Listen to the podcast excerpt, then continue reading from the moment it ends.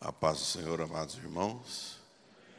O Senhor nos fez lembrar do nosso compromisso para com o Evangelho. Mais uma vez, nós temos a obrigação de usarmos a palavra de Deus para que, de fato, confirmemos o desejo do Senhor.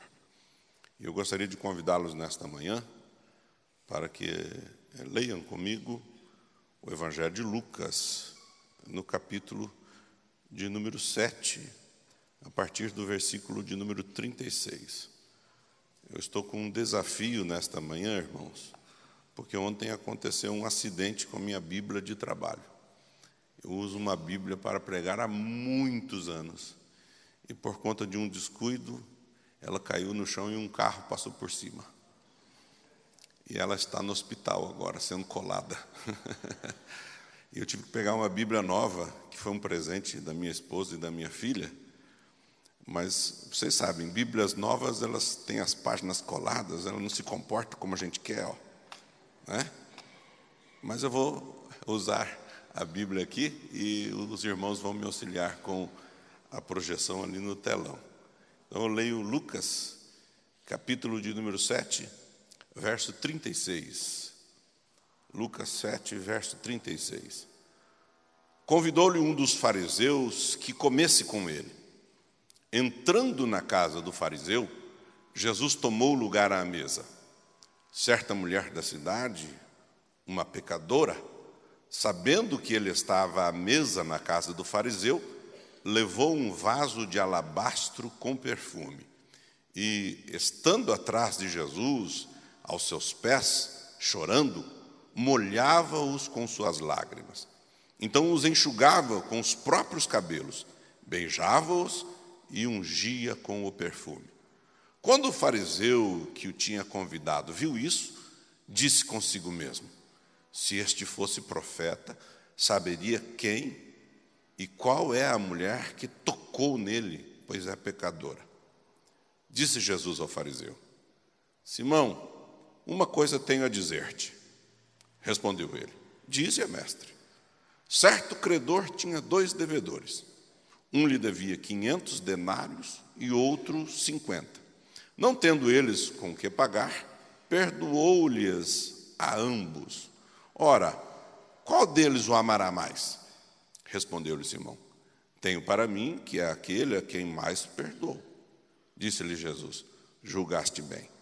Então voltando-se para a mulher, disse a Simão: Vês tu esta mulher?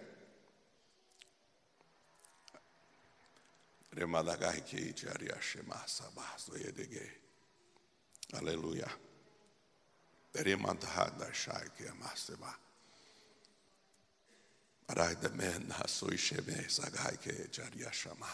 Aleluia. Retomando. Então, voltando-se para a mulher, disse a Simão: Vês tu esta mulher? Entrei em tua casa e não me deste água para os pés. Esta, porém, molhou com lágrimas os meus pés e os enxugou com os seus cabelos. Não me deste um beijo, mas ela, desde que entrou, não parou de me beijar os pés. Não me ungiste a cabeça com óleo, mas esta me ungiu os pés com perfume. Por isso te digo que os teus muitos, ou que os seus muitos pecados lhe são perdoados, pois muito amou. Mas aquele a quem pouco é perdoado, pouco ama. Então Jesus disse à mulher: os, teu, os teus pecados te são perdoados. Os que estavam à mesa começaram a dizer entre si: Quem é este que até perdoa pecados?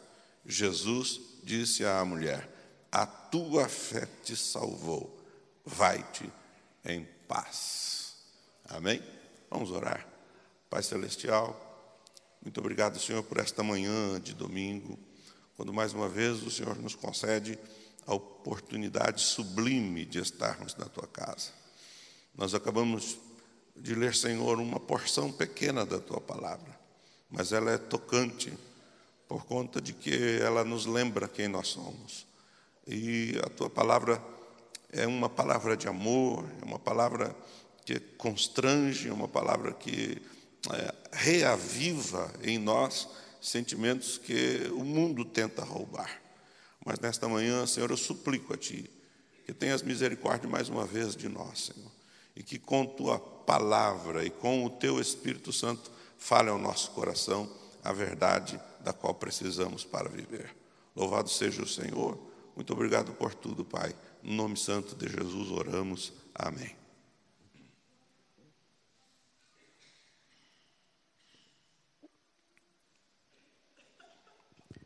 Esse texto é um texto que, de certa forma, é bem conhecido, visto que Jesus tinha um método de ensino muito é, é, relevante e apropriado.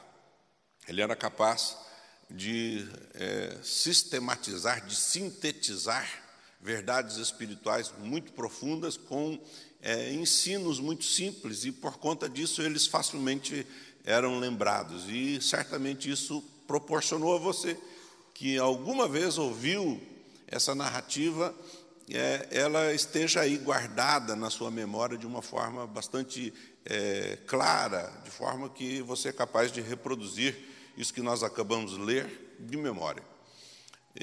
Esse texto ele, ele tem textos paralelos nos outros evangelhos e ele pode ser é, compreendido de diversas formas. A minha intenção hoje aqui é mostrar, todavia, que o Evangelho de Lucas tem uma distinção. Qual é a distinção é, do Evangelho de Lucas? Primeiro, que Lucas não foi uma testemunha ocular dos fatos. Ele mesmo é responsável por nos dizer isso, porque o capítulo 1, no verso de número 1 a 4, ele diz o seguinte: Tendo muitos elaborado uma narração dos fatos que entre nós se cumpriram, conforme nos transmitiram os que desde o início foram deles testemunhas oculares e ministros da palavra. Aí ele diz: Achei também conveniente contá-los a ti, ó excelentíssimo Teófilo, por sua ordem, tendo já me informado detalhadamente de tudo desde o começo, para que tenhas plena certeza das coisas em que foste ensinado. De maneira que ele é comissionado a fazer um relato detalhado de tudo. E ele faz esta pesquisa e ele traz no seu relato é, grandes verdades. O capítulo 7, que é o, o, capítulo onde nós vamos nos concentrar, ele apresenta é, Jesus realizando grandes milagres. No verso de número 1, você vê que é, Jesus entra em Cafarnaum e há um homem, um centurião, cujo servo está enfermo, e ele solicita a Jesus que é, esse servo receba cura, e de fato, o servo do centurião é curado.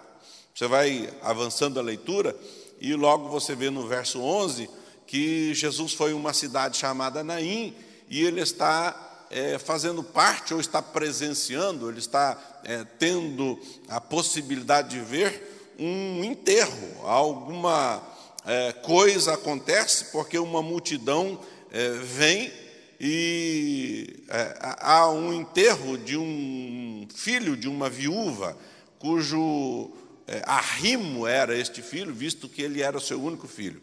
E a Bíblia Sagrada diz que Jesus faz um milagre maravilhoso e este jovem é levantado de seu leito de morte.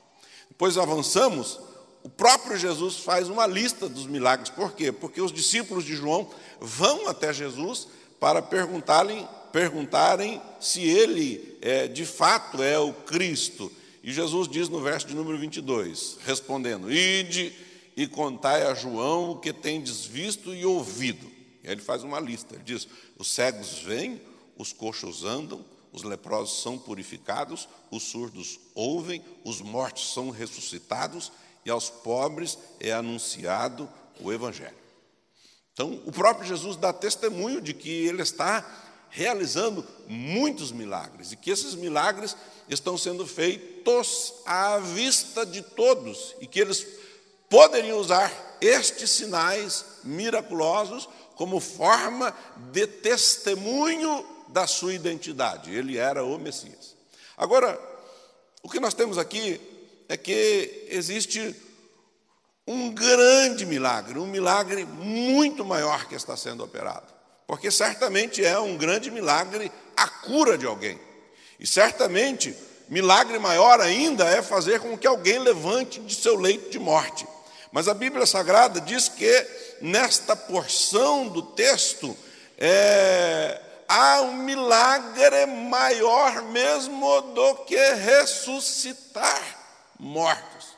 E eu sei que você, assim como eu, é capaz de imaginar que esse é um milagre grandiosíssimo e talvez o maior milagre, mas o texto sagrado vai nos dizer de forma muito clara que há um milagre muito maior, porque o milagre que Jesus opera é o milagre da salvação. E certamente curar o corpo é muito bom, mas Jesus efetua a cura da alma. A Bíblia Sagrada, de alguma forma, é, vai nos deixar perceber que o milagre de se levantar alguém do seu leito de morte é maravilhoso, mas Jesus faz um milagre que levanta da morte a alma, uma morte profunda e realmente definitiva. A Bíblia Sagrada diz que ele realiza um grande milagre. E qual é o grande milagre? O grande milagre de que a Bíblia Sagrada trata e de que Jesus está imbuído de realizar é o milagre da salvação. E o milagre da salvação é maior por muitas razões. Por quê? O milagre é maior porque ele atende a nossa maior necessidade. E qual é a nossa maior necessidade? Nós vamos é, ver no texto que Jesus é, ou melhor, na parábola que Jesus contou ao fariseu, e neste texto que nós acabamos de ler, nossa maior necessidade é a necessidade de perdão. A nossa salvação tem a ver com o perdão dos nossos pecados. Qual é a nossa maior necessidade? A salvação é um grande custo e porque é um grande custo, é um grande milagre, porque a nossa necessidade envolve o custo da salvação, que é a vida do nosso Salvador Jesus Cristo. Nós citamos com muita ênfase e repetidas vezes o texto de 1 Pedro, no capítulo 1, verso 18, quando Pedro menciona o fato de que não foi com coisas corruptíveis que fomos redimidos, que fomos comprados, que fomos é, trazidos para fora da nossa vã maneira de viver, mas com o precioso sangue de Jesus Cristo. Porque esse milagre é grande? Ora, esse milagre é grande porque a salvação realiza e concretiza um grande resultado. E qual é esse grande resultado? O grande resultado é uma transformação, é uma regeneração. Portanto, o maior milagre é a salvação. O jovem foi curado, o jovem foi levantado do seu leito de morte, mas um dia ele morreu. Agora, a mulher destacada nesse texto, e este fariseu vai nos ensinar algumas coisas que nós precisamos aprender e lembrar hoje aqui é que Jesus tem uma história nova para cada um. Nesta história há um, um homem, um fariseu, e ele estava próximo do milagre. E é talvez a minha ênfase aqui, eu não vou ser extenso hoje. Ele estava junto ao milagre, ele estava reclinado à mesa, mas o texto diz que a mulher estava reclinada aos pés de Jesus.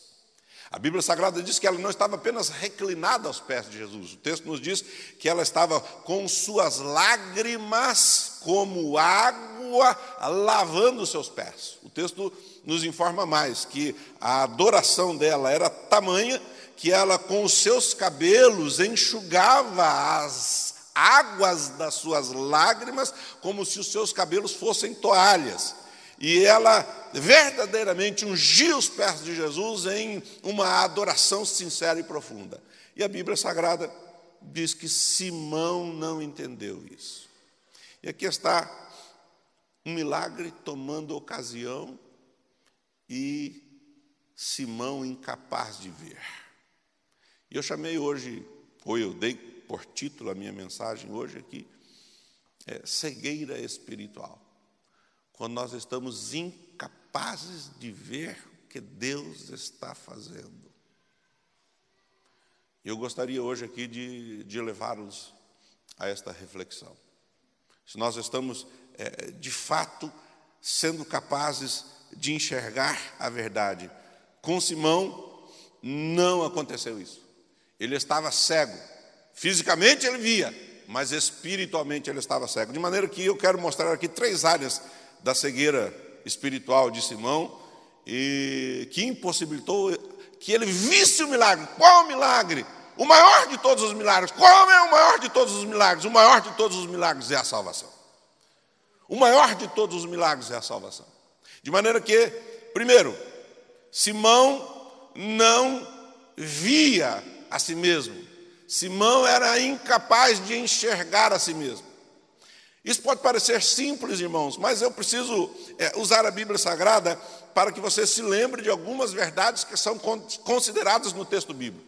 A Bíblia Sagrada nos lembra que nós somos miseráveis e perdidos aos olhos de Deus, que nós precisamos ter a visão correta sobre quem nós somos.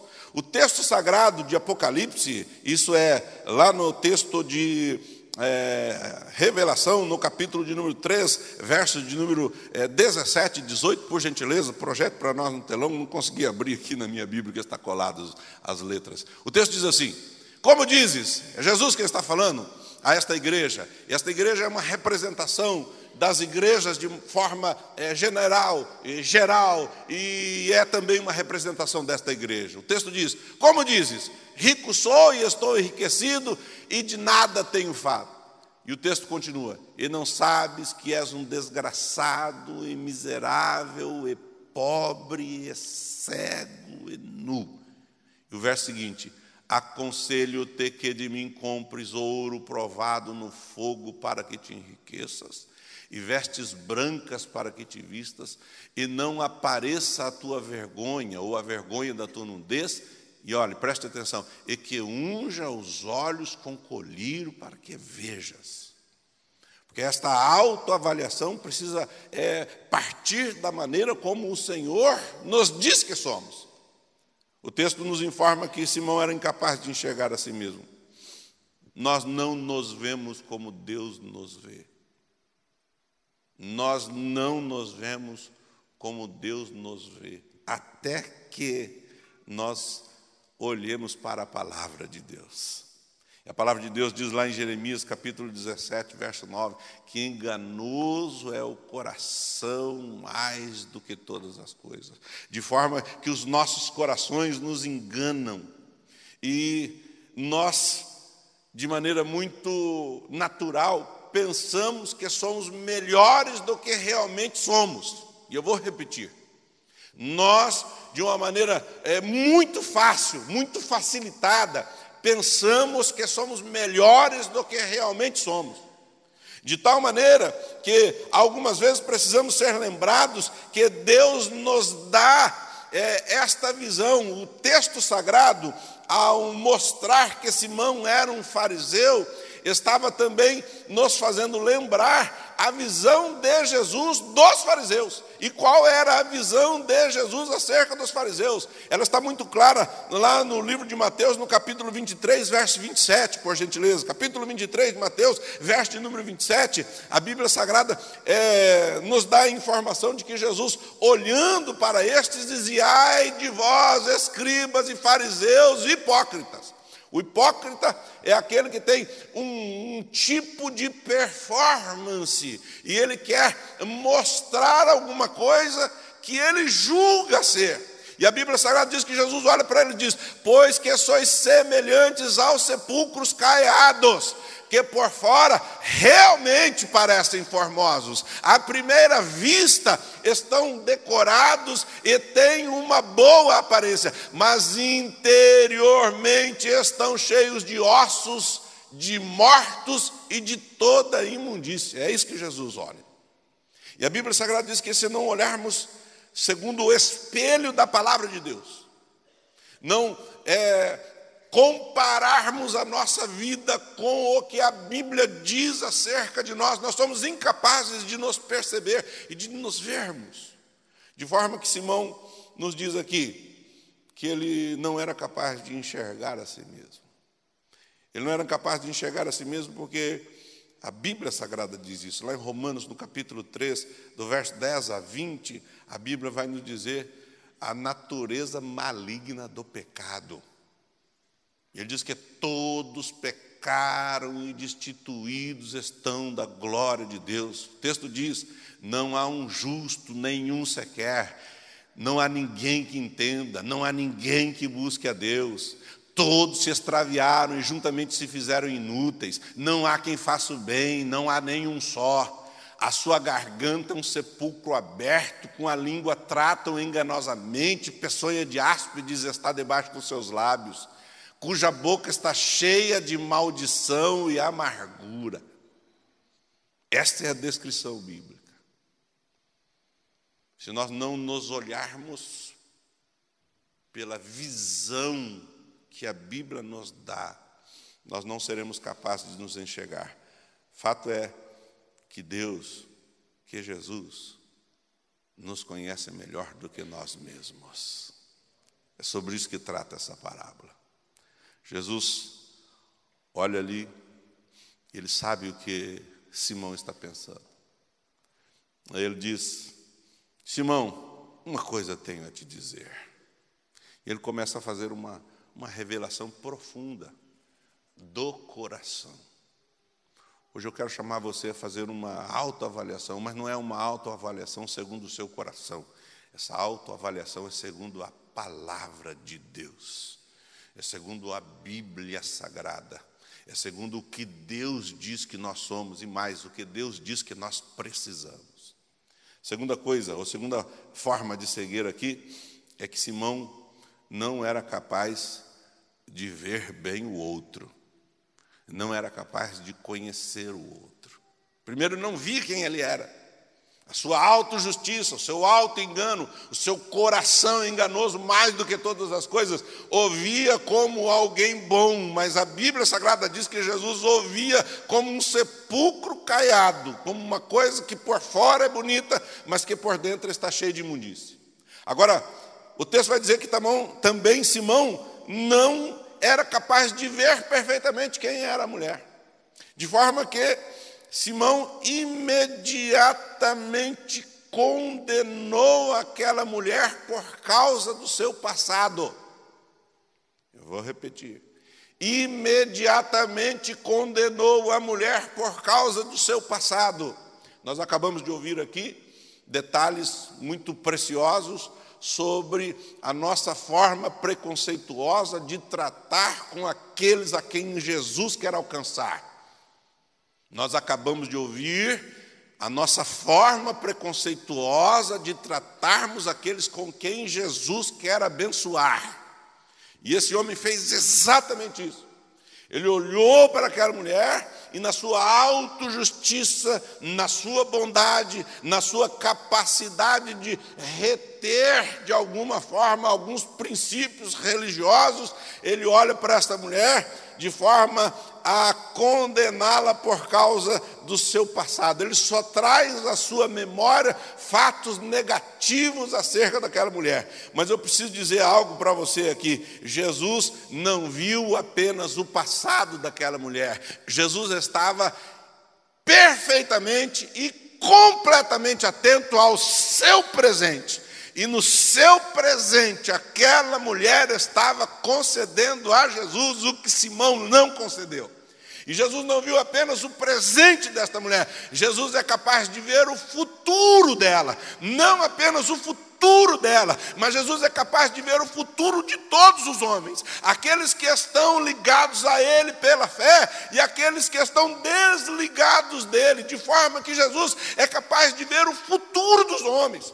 Queridos, Amados irmãos, igreja do Senhor, nesta manhã, quando estamos tratando de um assunto tão sério quanto o assunto missionário, é preciso que nós entendamos e olhemos a perspectiva correta acerca de nós mesmos, tendo ungido os olhos com a verdade, e esta verdade está presente na palavra de Deus, a Bíblia Sagrada, pois é ela quem diz o que nós verdadeiramente somos, mas também olharmos de maneira efetiva para o outro, sabendo que Jesus é capaz sim de olhar para o passado com misericórdia e perdão, porque ele realiza o maior de todos os milagres. E qual é o milagre? O milagre da salvação. Mas Jesus também olha para o presente, o estado atual, o agora, o aqui, o já, que projeta a sua visão do futuro. Pedro chegou para Jesus cheio de si, seu coração tomado de certezas e de muita segurança de quem ele era. O pastor Jodson aqui falou sobre coragem. E Pedro disse: Eu tenho coragem.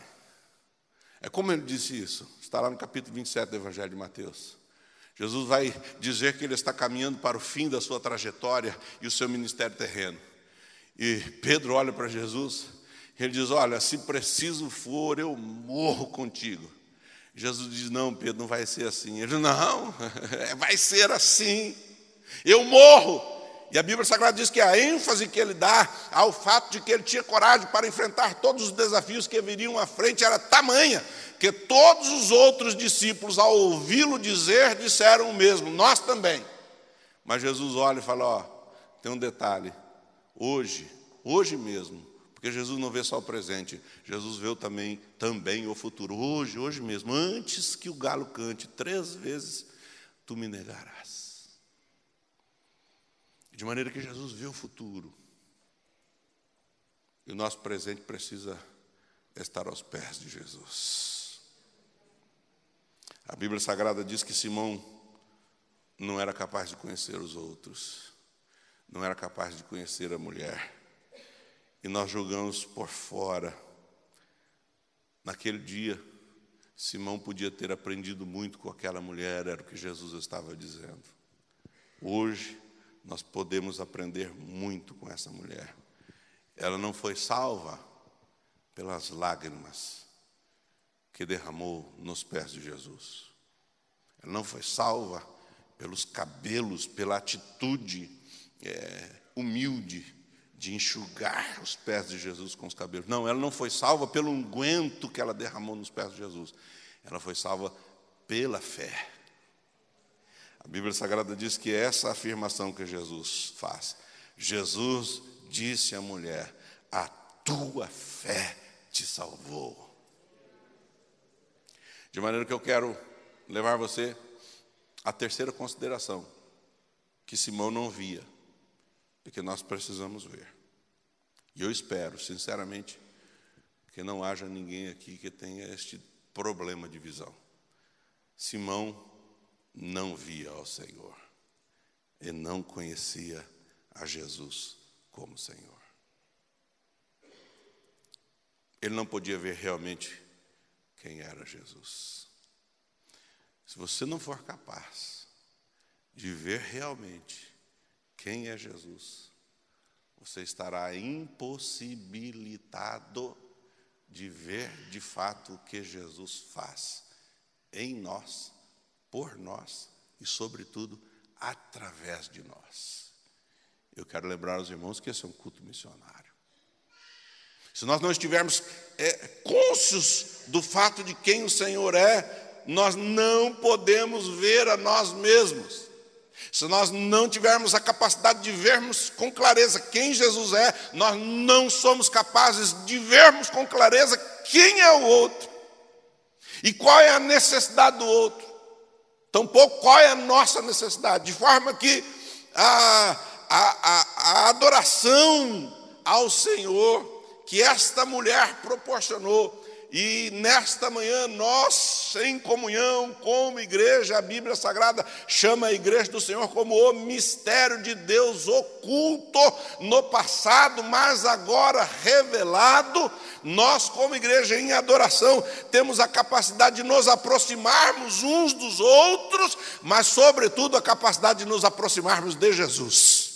E se nos aproximamos de Jesus hoje, é de suma importância, é de importância ah, fundamental que nós sejamos capazes de olhar para a necessidade daqueles que estão separados de Jesus. Eu digo aos irmãos que Jesus fez uma parábola simples. Disse Jesus ao fariseu: Simão, uma coisa tenho a dizer-te. Certo credor tinha dois devedores. Um lhe devia quinhentos denários e o outro cinquenta. Não tendo eles com que pagar, perdoou-lhes a ambos. Ora, qual deles o amará mais? E a Bíblia diz que Simão tinha uma lógica boa. E o nosso problema talvez seja é, a partir desse princípio. A nossa lógica pode ser boa. Nós somos capazes de fazer as conclusões indutivas que o Senhor quer, quer nos fazer concluir. Ele olha para esse homem e pergunta: qual destes é mais perdoado? Respondeu-lhe Simão: tenho para mim a minha lógica, a minha capacidade de raciocinar acerca desse quadro, é que é aquele a quem mais perdoou. E disse Jesus: julgaste bem. Só que ele só viu uma coisa, ele só foi capaz de analisar por uma perspectiva. E às vezes a igreja falha neste quesito. Nós somos capazes de pensar bem, nós somos capazes de julgar bem, nós somos capazes de fazermos a avaliação lógica precisa, e ela não está destoante da lógica de Jesus, mas nós estamos perdendo o todo. E Jesus diz: julgaste bem, porém, eu quero que você olhe agora uma coisa. E aí Jesus vai pontuar de maneira a colocar o dedo na ferida. E qual é a razão disso? Jesus diz: Vês tu esta mulher? Aí ele diz: Entrei na tua casa e não me deste água para os pés. A água dela foram as lágrimas. Entrei na tua casa e você não me deu uma toalha, mas ela enxugou os meus pés, que ela molhou com as lágrimas, com os seus cabelos. Ele continua: Você não me ungiu a cabeça com óleo, mas esta mulher ungiu os meus pés com perfume. E por fim, Jesus diz: Por isso eu te digo que os seus muitos pecados lhe são perdoados, pois muito amou. Mas aquele a quem pouco é perdoado, pouco ama. E ele olha para a mulher e diz: Os teus pecados te são perdoados. E diz novamente: tua fé te salvou. Vai-te em paz. Quando Paulo escreveu a sua epístola aos Efésios, a epístola aos Efésios é lindíssima. Ela trata da igreja. O, o tema da carta aos Efésios é a igreja. E lá no capítulo de número 1 dos Efésios, aos Efésios, verso de número 18, Jesus, aliás, Paulo, fala acerca da operação que o Evangelho é capaz de promover. O texto diz assim: é uma oração que ele está fazendo. Oro também para que sejam iluminados os olhos do vosso entendimento. Era essa a esperança de Jesus. Esta é esperança do crente e essa esperança que temos no Evangelho. Oro também para que sejam iluminados os olhos do vosso entendimento, para que saibais qual seja a esperança para a qual Ele vos chamou e quais as riquezas da glória da sua herança nos santos. Ele continua. E qual a suprema grandeza do seu poder para conosco, os que cremos segundo a operação da força do seu poder, que manifestou em Cristo, ressuscitando dentre os mortos e fazendo-o sentar-se à direita ou à sua direita nos céus, acima de todo principado, autoridade, poder, domínio e de todo nome que se nomeia, não somente neste século, disse Paulo, mas também no vindouro. Deus sujeitou todas as coisas debaixo dos seus pés e sobre todas as coisas o constituiu cabeça da igreja, que é o corpo, a plenitude daquele que enche tudo em todos. Eu queria destacar que essa passagem fala de pés. Verso 22. Deus sujeitou todas as coisas debaixo dos seus pés. E aquela mulher escolheu este lugar para expressar adoração, louvor, amor e fé. Onde? Onde todos os poderes estão sujeitos. E onde todos os poderes estão sujeitos, todos os poderes estão sujeitos debaixo dos pés de Jesus. Querida igreja, a mais importante coisa na vida é estar apto a enxergar espiritualmente. Se enxergarmos bem, nós vamos enxergar quem nós somos, nós vamos enxergar quem o outro é, mas, sobretudo, nós faremos isso enxergando quem o Senhor é. De acordo como você enxerga o Senhor, você enxerga a obra missionária. Eu queria lembrar hoje que o nosso Senhor tem todas as coisas sujeitas debaixo dos seus pés. Eu quero que você fique em pé, nós vamos orar.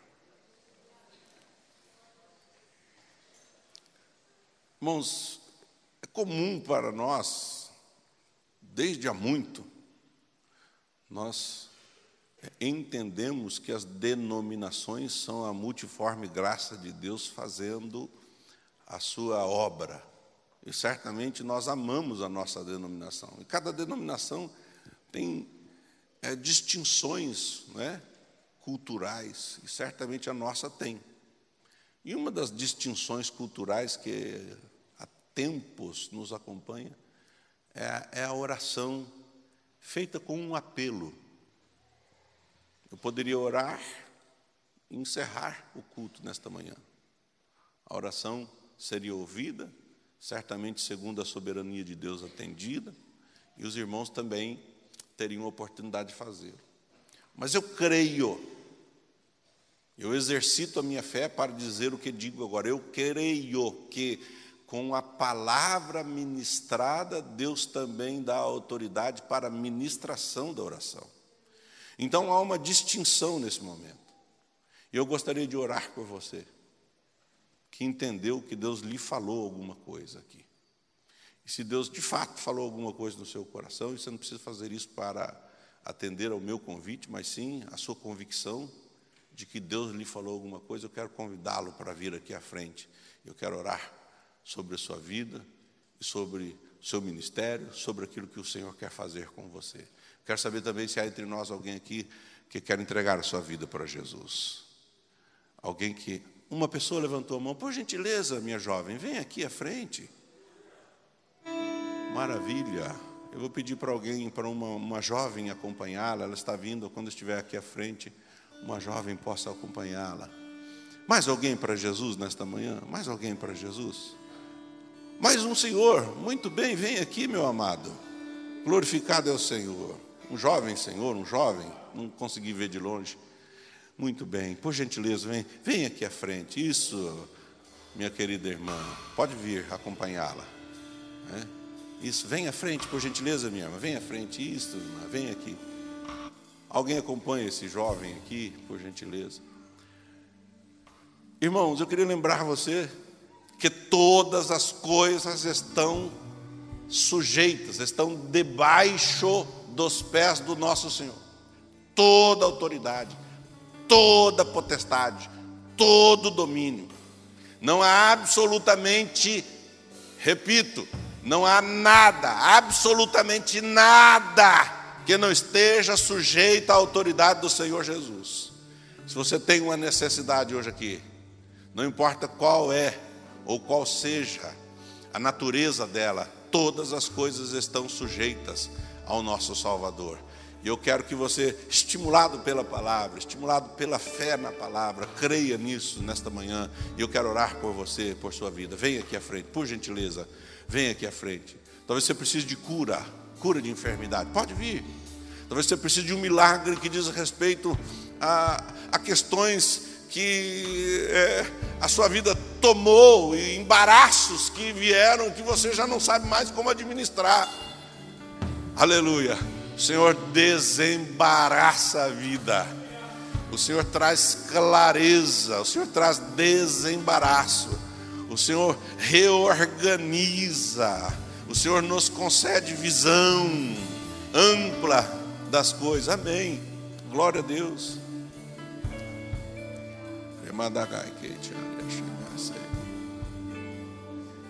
Aleluia. Pode vir mais à frente, por gentileza. Alguém que queira reconciliar-se com a igreja. Deixa eu dizer uma coisa. É uma impossibilidade viver a vida cristã isoladamente, sozinho. O mistério chamado igreja é Deus quem está fazendo. É um ajuntamento. Deus está juntando pessoas. Deus está juntando pessoas. Você não consegue ser cristão sozinho, isoladamente. Você precisa da comunidade, da comunidade da adoração, da comunidade da palavra, da comunidade do serviço. Onde está alguém que quer voltar à casa paterna? Você entrou aqui hoje meio cansado, talvez veio é, a convite de alguém, para não chatear alguém, é, veio meio a contragosto e hoje ouviu a palavra de Deus, talvez você não esteja enxergando as coisas de maneira correta. Alguém que quer voltar à casa paterna, voltar ao lar, voltar à comunidade dos santos, há entre nós. Muito bem, nós vamos orar. Eu quero orar com você. Por gentileza, igreja, estenda a sua mão aqui à frente. Os irmãos que vieram à frente, coloquem a mão sobre o coração. Vamos orar primeiro pelas pessoas que aceitaram a Jesus. Querido Deus e Pai, no nome do Senhor Jesus Cristo, nesta manhã de domingo, nós temos aqui, aqui à frente pessoas que ouviram a palavra do Evangelho, entenderam, Senhor, porque o Evangelho é simples, e à medida que o Senhor dá visão espiritual, é claro, fica nítido que sem o Senhor Jesus nós estamos perdidos, sem esperança. Mas o Senhor é bondoso, misericordioso, compassivo. Ele não vê o nosso passado apenas com a intenção de julgar, pelo contrário, ao ver o nosso passado é capaz de nos perdoar e nos perdoando é capaz de ver o nosso presente e nos preparar para um melhor futuro. A questão, Senhor, estas pessoas que aceitaram a salvação proposta pela fé no Senhor Jesus. Deus Santo, no nome de Jesus, perdoa os pecados, escreve o nome deles no livro da vida. Ajuda o Senhor nesta jornada que começa agora, mas que se projeta, Senhor, para o futuro. O Deus Santo, também estão aqui à frente irmãos e irmãs que ouviram a tua palavra mais uma vez, que certamente como eu, Senhor, foram lembrados de que a nossa visão pode com o tempo se deteriorar e nós não conseguirmos enxergar a verdade plena do evangelho. E o Evangelho é libertador, o Evangelho, Senhor, tem essa natureza miraculosa de transformação. Ó Deus, ajuda-nos a olharmos para o outro com misericórdia, compaixão, bondade, desejo, Senhor. Ó Deus, aos meus irmãos que vieram à frente e que foram estimulados pela palavra, Senhor, e a sua fé renovada lhes garantiu acesso à tua presença. Agora, Senhor, suplicamos ao Senhor, cujo domínio está sobre tudo Aleluia. e sobre todos, nesta manhã, que tudo está sujeito ao Senhor. Nós colocamos as nossas demandas, as nossas necessidades, os nossos medos, as nossas grandes preocupações, as nossas enfermidades. Omega Marbedaja, Behazameba, Nagaga mas ele me adoro, vai me amar. No mega go beshane zolaroba. Oh, alemania go biare chanieste. Ó Pai, no nome do Senhor Jesus, perdoa pecados, no nome do Senhor Jesus, alivia fardos, no nome do Senhor Jesus, abre portas, no nome do Senhor Jesus, opera milagres, milagres e milagres, mas sobretudo, Senhor, o milagre bendito da salvação que está proposto no seu Filho Jesus Cristo e no seu sangue purificador. Nós louvamos ao Senhor e damos graças no nome santo de Jesus, o nosso Senhor e Salvador. Amém. Amém. Amém.